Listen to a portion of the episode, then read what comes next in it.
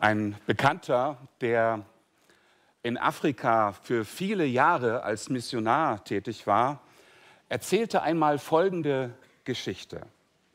Ein Prediger sprach in seiner Kirchengemeinde jeden Sonntag über den gleichen Bibeltext, mehrere Wochen hinweg. Die einen haben es gar nicht gemerkt, zum Beispiel die, die immer erst beim Amen aufwachen.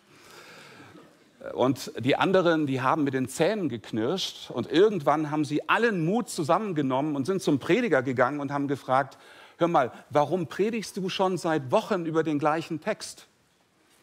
Und die Antwort des Predigers lautete, ich werde so lange über diesen Text predigen, bis er in eurem Leben sichtbar wird. Paulus scheint ähnlich über die Gemeinde in Korinth gedacht zu haben. Er schreibt in den ersten drei Kapiteln über die Torheit der Menschen, über die Weisheit Gottes, über die Botschaft vom Kreuz. Er behauptet dort, dass jemand das Evangelium nur verstehen kann, wenn er vom Heiligen Geist erleuchtet wird. Er warnt vor Gruppenbildungen und er kommt immer wieder auf die gleichen Punkte zurück. Möglicherweise haben die Korinther, als sie den Brief das erste Mal bekommen haben, gedacht, das hätte er auch mit weniger Worten sagen können. Aber der Apostel kannte die Gemeinde sehr gut. Korinth lag in Kleinasien oder zwischen Kleinasien und Italien. Die Stadt war eine Handelsmetropole, ein Jahrmarkt der Eitelkeiten, wie ein römischer Schriftsteller geschrieben hat. Paulus selbst hatte dort 18 Monate gelebt und er wusste, wie tief die Angehörigen der Gemeinde in die Klugheit dieser Welt und auch in die Unmoral verstrickt waren. Ihm war klar, dass sie sich etwas vormachten. Sie hielten sich für reife Christen, aber tatsächlich waren sie noch abhängig von der Muttermilch. Und so hämmerte Paulus ihnen die Botschaft vom Kreuz ein und setzt in dem Abschnitt, der heute Morgen als Predigtext gilt, mit einem kräftigen Crescendo ein. Wir wollen auf das Wort Gottes hören. Es steht im ersten Korintherbrief, Kapitel 3, die Verse 18 bis 23. Wer gerne in der Lutherbibel mitlesen möchte, das ist im hinteren Teil die Seite 191 bis 92. Dort sagt er, niemand betrüge sich selbst. Wer unter euch meint, weise zu sein in dieser Welt, der werde ein Narr, dass er weise werde. Denn die Weisheit dieser Welt ist Torheit bei Gott. Denn es steht geschrieben, die Weisen fängt er mit ihrer List und wiederum der Herr kennt die Gedanken der Weisen, dass sie nichtig sind. Darum rühme sich niemand eines Menschen, denn alles ist euer. Es sei Paulus oder Apollos oder Kephas, es sei Welt oder Leben oder Tod, es sei Gegenwärtiges oder Zukünftiges.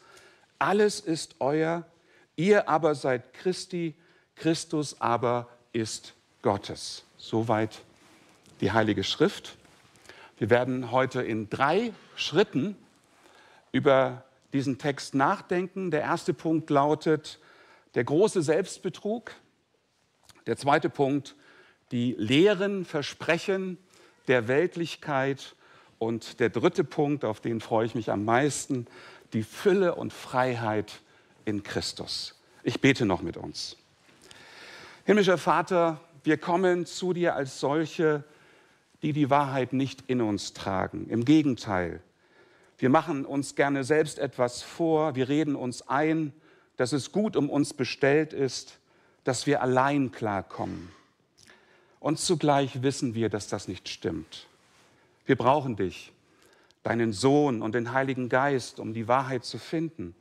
Wir brauchen Jesus, der unser Leben in die Wahrheit bringt Bitte rede du zu uns durch dein Wort.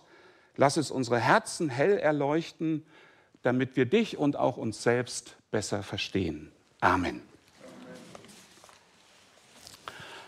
Wir starten mit dem ersten Punkt, den ich überschrieben habe, der große Selbstbetrug. Gerade, wir erinnern uns an die Predigt letzten Sonntag, gerade hat Paulus gezeigt, dass dort, wo die Gemeinde nicht auf dem Fundament von Jesus Christus mit geistlichen Materialien gebaut wird, der Tempel Gottes verdirbt.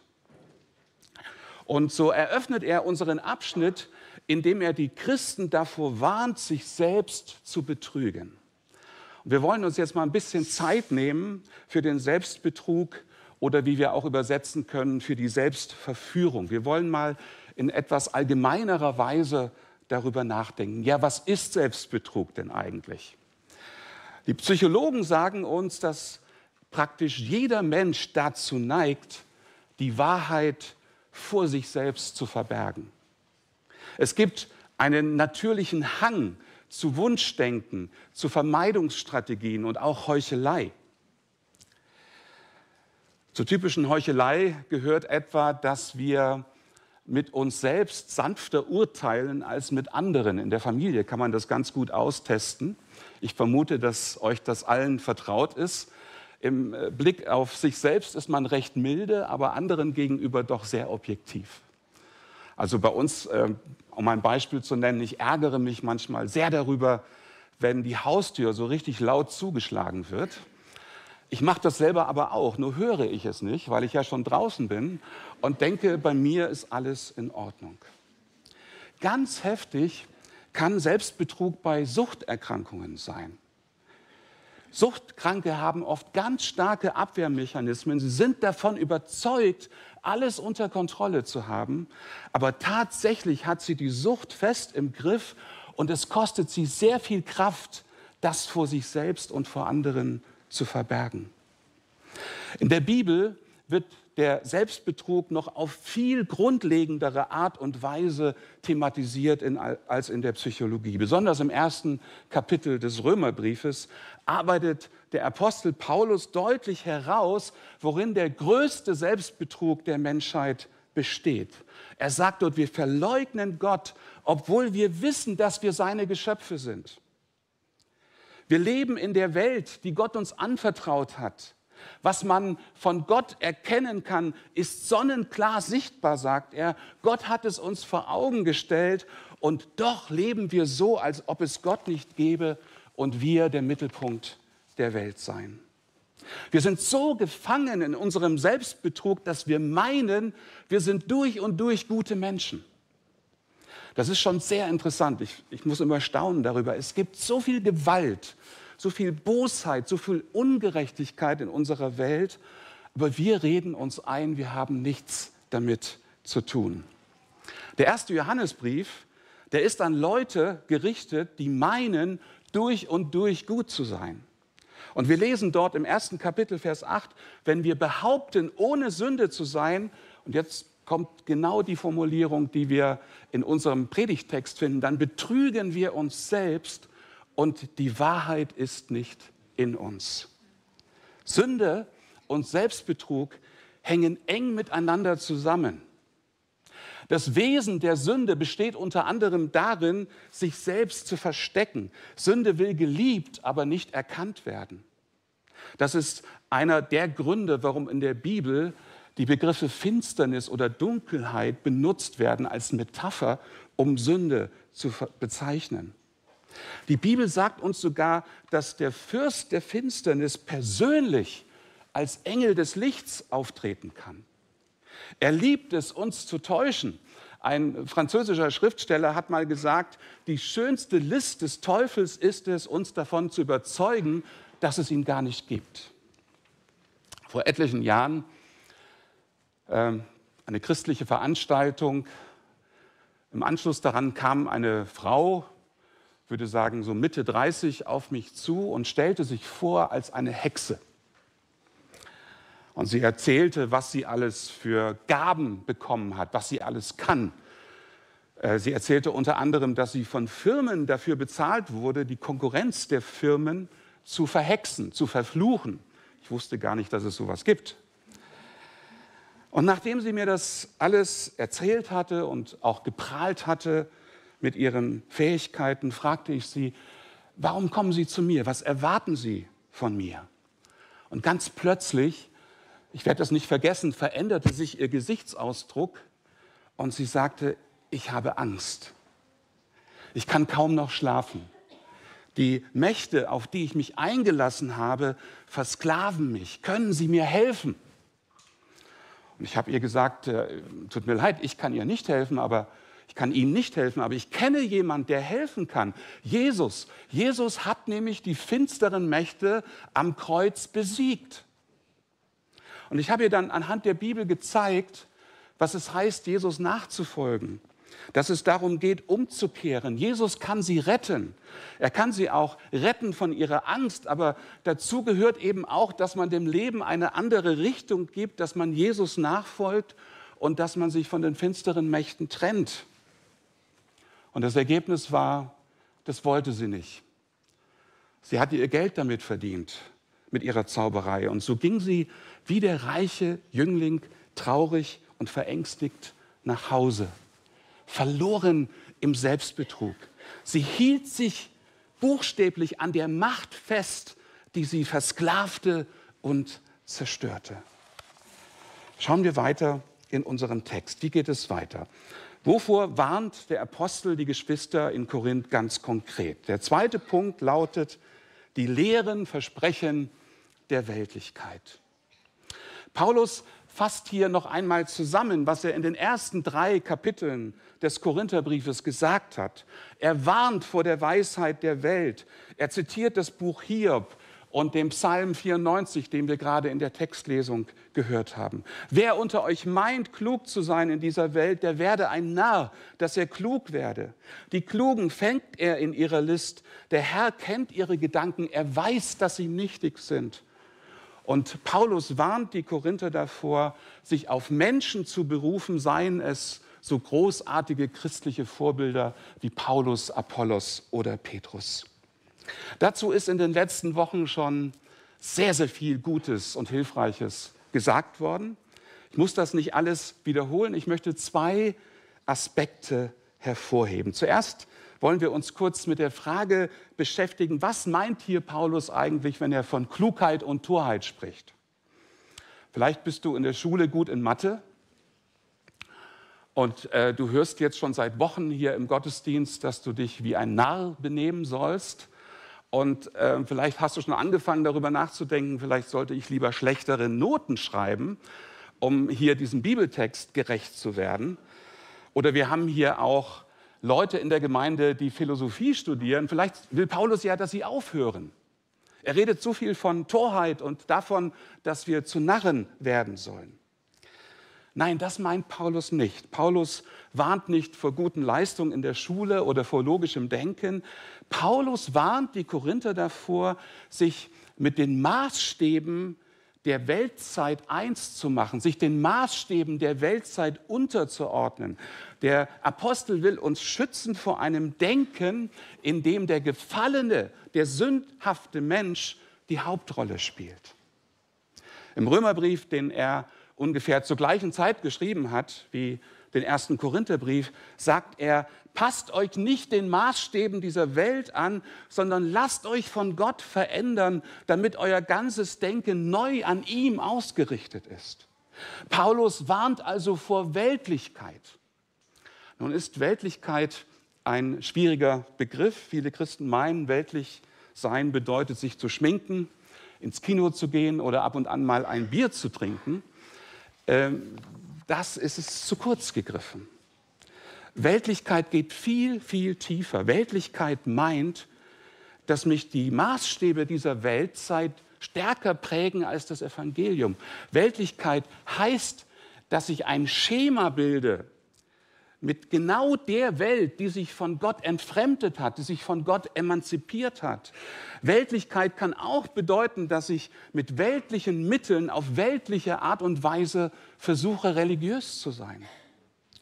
Unter den Gemeindemitgliedern in Korinth gab es gesellschaftlich einflussreiche Leute und sie standen in der Gefahr, die Maßstäbe der Kultur wichtiger zu nehmen als das, was Gott ihnen gesagt hatte.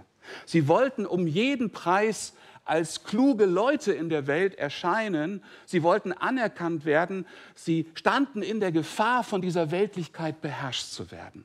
Und an dieser Stelle hakt Paulus ein.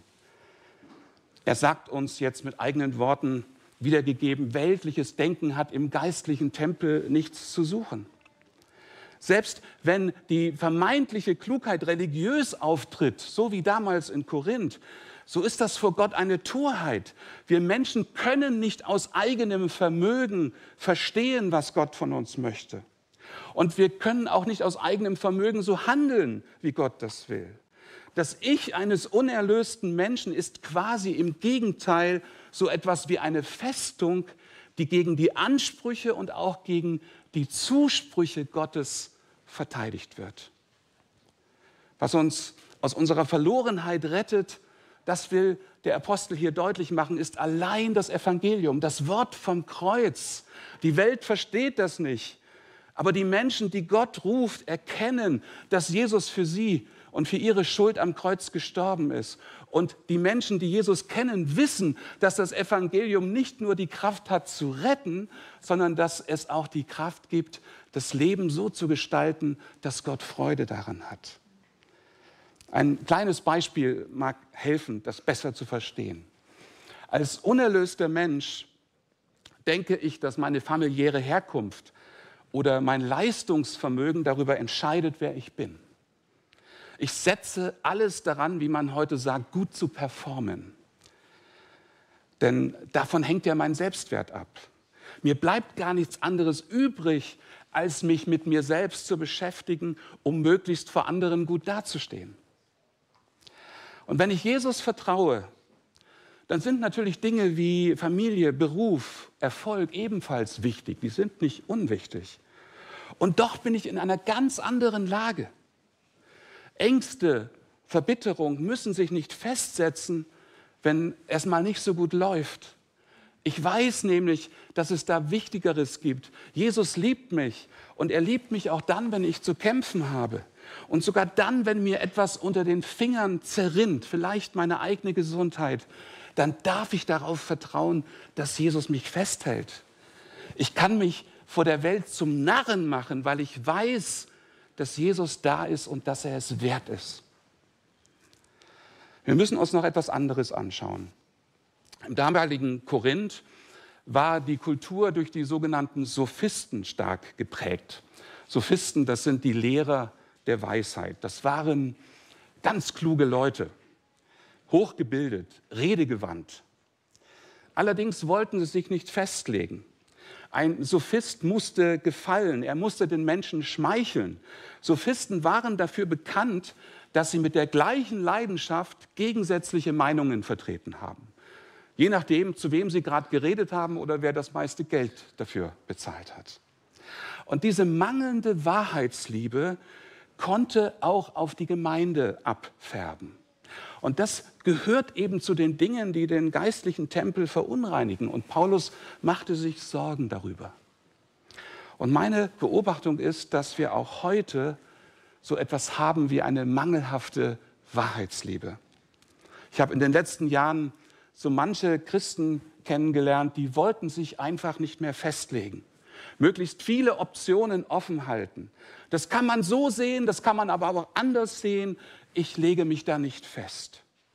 Ja, manchmal höre ich sogar, dass man einen reifen Glauben daran erkennt, dass er Widersprüche aushält, dass er Dinge, die nicht miteinander vereinbar sind, nebeneinander stehen lässt.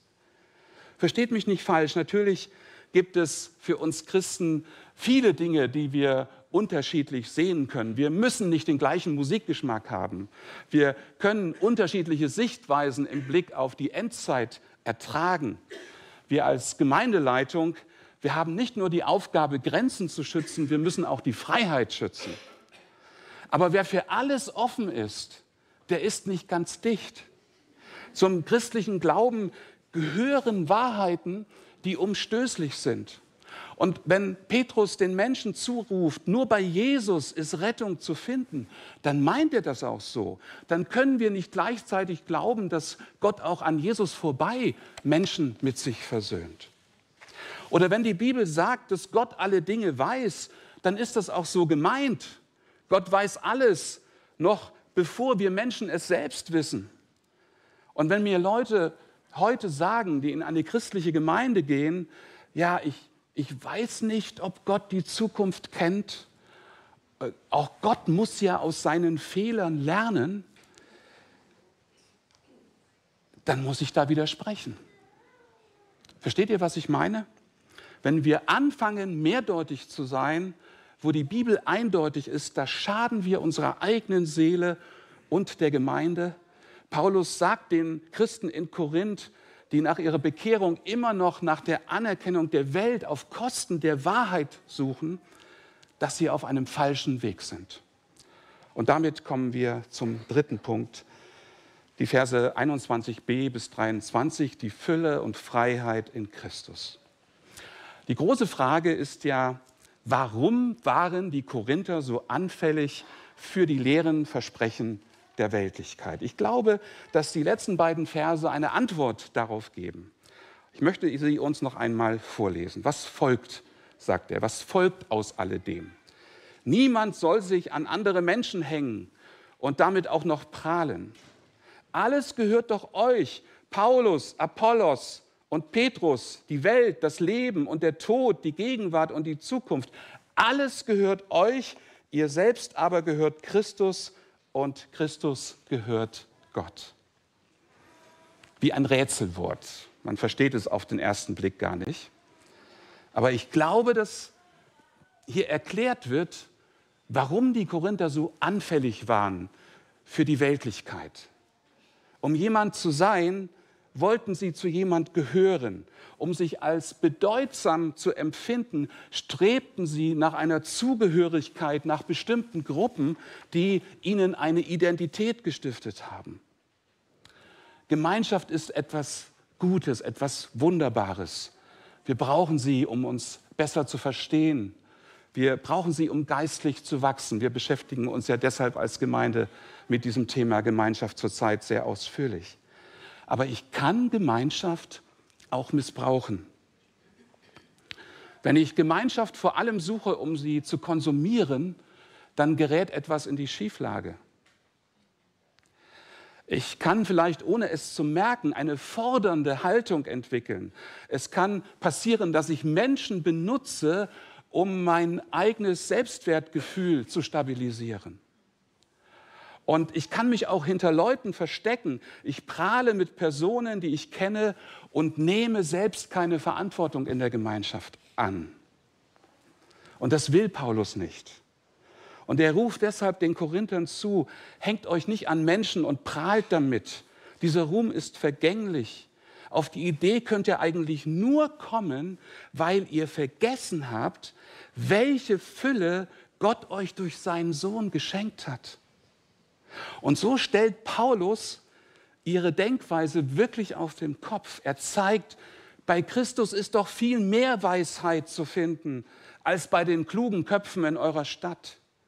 Gott hat uns mit seinem Sohn verbunden. Christus ist unsere Weisheit. Wisst ihr was, ihr Christen in Korinth, sagt Paulus, zu den größten Fragen der Menschheit gehöre, gehört die Frage nach dem Leben, die Frage nach dem Tod, die Frage nach der Gegenwart, die Frage nach der Zukunft.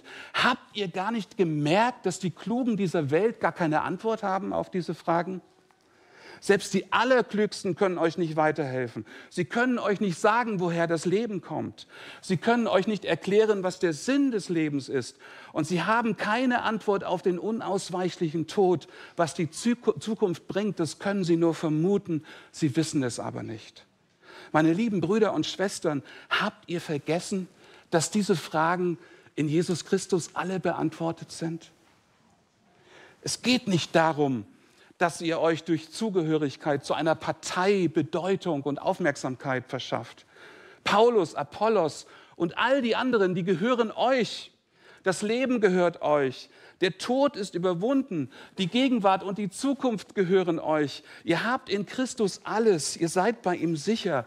Denkt an Römer 8, Vers 38, wo wir lesen, denn ich bin gewiss, dass weder Tod noch Leben, weder Engel noch Mächte noch Gewalten, weder Gegenwärtiges noch Zukünftiges, weder Hohes noch Tiefes, noch irgendeine andere Kreatur uns scheiden kann von der Liebe Gottes, die in Christus Jesus ist, unserem Herrn. Und dann fügt er noch was hinzu. Und das zeigt, wie gut Paulus die menschlichen Seelen kannte. Er fügt noch hinzu, ihr selbst aber gehört Christus und Christus gehört Gott. Warum macht er das? Er hat im Grunde genommen den Korinthern gerade gesagt, wir gehören euch alle, die ganze Welt gehört euch. Und das kann natürlich falschen Stolz wecken und das kann auch dazu führen, dass diese Stellung, die man dann auf einmal erkennt, dass man die missbraucht, dass man auch die Freiheit missbraucht, die man von Gott geschenkt bekommen hat. Und deshalb sagt er ihnen, wisst ihr was? Euch gehört die ganze Welt, ihr aber gehört Christus. Er ist der Herr. Als Christen gehört ihr keiner Macht dieser Welt. Ihr seid völlig frei und zugleich gehört ihr ganz Christus und Christus gehört Gott. Ich werde gleich zum Schluss, zum Abschluss noch die Geschichte, eine Geschichte, eine spannende Geschichte aus dem Leben eines Menschen erzählen, der vor langer, langer Zeit gestorben ist, die uns zeigt, wie vorläufig und endlich die menschliche Weisheit ist im Vergleich zu dem, was wir in Christus empfangen. Aber zuvor möchte ich noch zwei persönliche Fragen an dich richten. Erste Frage. Kannst du von dir selbst sagen, dass du Christus gehörst und Christus dich besitzt? Weißt du, dass du ein begnadeter Sünder bist? Wenn du ein Kind Gottes bist, dann, dann suchst du Gott im Hier und Jetzt. Ja, du weißt, dass, dass auch du nicht durch und durch gut bist. Du kennst die Anfechtung. Du kennst die Versuchung, du kennst die Niederlage und du weißt, dass du immer wieder die Erfahrung machst, den Ansprüchen Gottes nicht zu genügen. Aber du kennst deinen Erlöser. Und wenn du versagst und Sünde dich plagst, dann kannst du zum Kreuz fliehen. Du darfst wissen, dass dein himmlischer Vater dir gern vergibt. Du weißt, was dein einziger Trost im Leben und im Sterben ist. Der Heidelberger Katechismus antwortet so wunderbar, dass ich mit Leib und Seele im Leben und im Sterben nicht mir, sondern meinem getreuen Heiland Jesus Christus gehöre. Er hat mit seinem teuren Blut für alle meine Sünden vollkommen bezahlt und mich aus der Gewalt des Teufels erlöst. Wenn du bei dieser Frage unsicher bist, ob du ein Kind Gottes bist oder nicht, dann, dann komm bitte auf uns zu. Oder am besten melde dich an für den Kurs Christsein entdecken, der gerade läuft. Du kannst dann in der, du kannst im Sekretariat dich dafür anmelden. Da werden genau diese Fragen diskutiert. Zweite Frage. Wessen rühmst du dich? Erinnern wir uns. Paulus warnt uns vor Selbstbetrug. Er weiß, dass wir uns oft selbst etwas vormachen und deshalb wiederholt er sich mehrfach.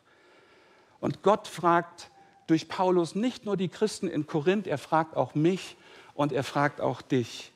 Wer oder was ist dir wichtig? Was treibt dich im Leben an? Was verschafft dir Bedeutung? Ist es die Schlauheit dieser Welt? Also das, was den Menschen im Hier und Jetzt wichtig ist? Sind es bestimmte Leute, mit denen du dich identifizierst? Oder ist es die Dankbarkeit darüber, was Gott dir alles in Christus geschenkt hat? Die Vergebung der Sünden, die Wiedergeburt durch den Heiligen Geist, eine lebendige Hoffnung, das ewige Leben, die Zugehörigkeit zum Volk Gottes, Weisheit von oben. Weißt du, der, der Reichtum in Christus sollte tiefgreifende Auswirkungen auf dein Leben haben. Dieser Reichtum schützt dich davor, jemand Besonderes sein zu wollen, um dich selbst zu spüren. Unsere Kultur sagt uns, du musst etwas Außergewöhnliches sein. Du musst leistungsstark sein, hübsch, klug und so weiter und so fort. Und ganz schnell überträgt sich das auch auf unser geistliches Leben. Du vergleichst dich mit anderen, du willst besser sein, mehr performen als dein Bruder oder deine Schwester, du willst besser dastehen. Natürlich wollen wir gute Werke tun und uns im Reich Gottes investieren, aber eben nicht, weil wir besser sein wollen, sondern weil wir dankbar, vor allem weil wir dankbar sind für das, was Gott uns durch Christus alles anvertraut hat.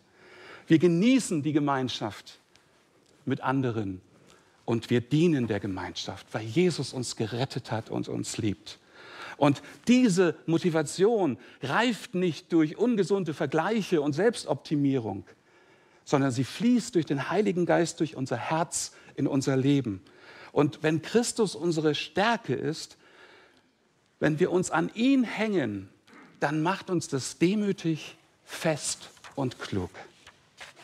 Jetzt komme ich wirklich zum Schluss. Ich schließe mit einer Episode aus dem Leben von Blaise Pascal, der im 17. Jahrhundert gelebt hat. Pascal, die Schüler kennen ihn aus dem Physikunterricht, äh, der gehörte wirklich zu den Klugen dieser Welt. Also wenn du denkst, du bist ein Kluger, dann vergleich dich jetzt mit Pascal und schau dir mal an, was er geleistet hat. Großartiger Wissenschaftler. Von ihm stammt das Gesetz der kommunizierenden Röhren. Er hat die Wahrscheinlichkeitsrechnung weiterentwickelt. Er hat eine der ersten Rechenmaschinen der Welt erfunden, im Alter von 19 Jahren. 1646 erlitt er eine schwere Verletzung auf einer Reise mit einer Kutsche. Und er war mehrere Monate ans Bett gefesselt. Und in dieser Zeit kümmerten sich zwei gläubige Christen ganz rührend um den Wissenschaftler. Sie haben ihn gepflegt.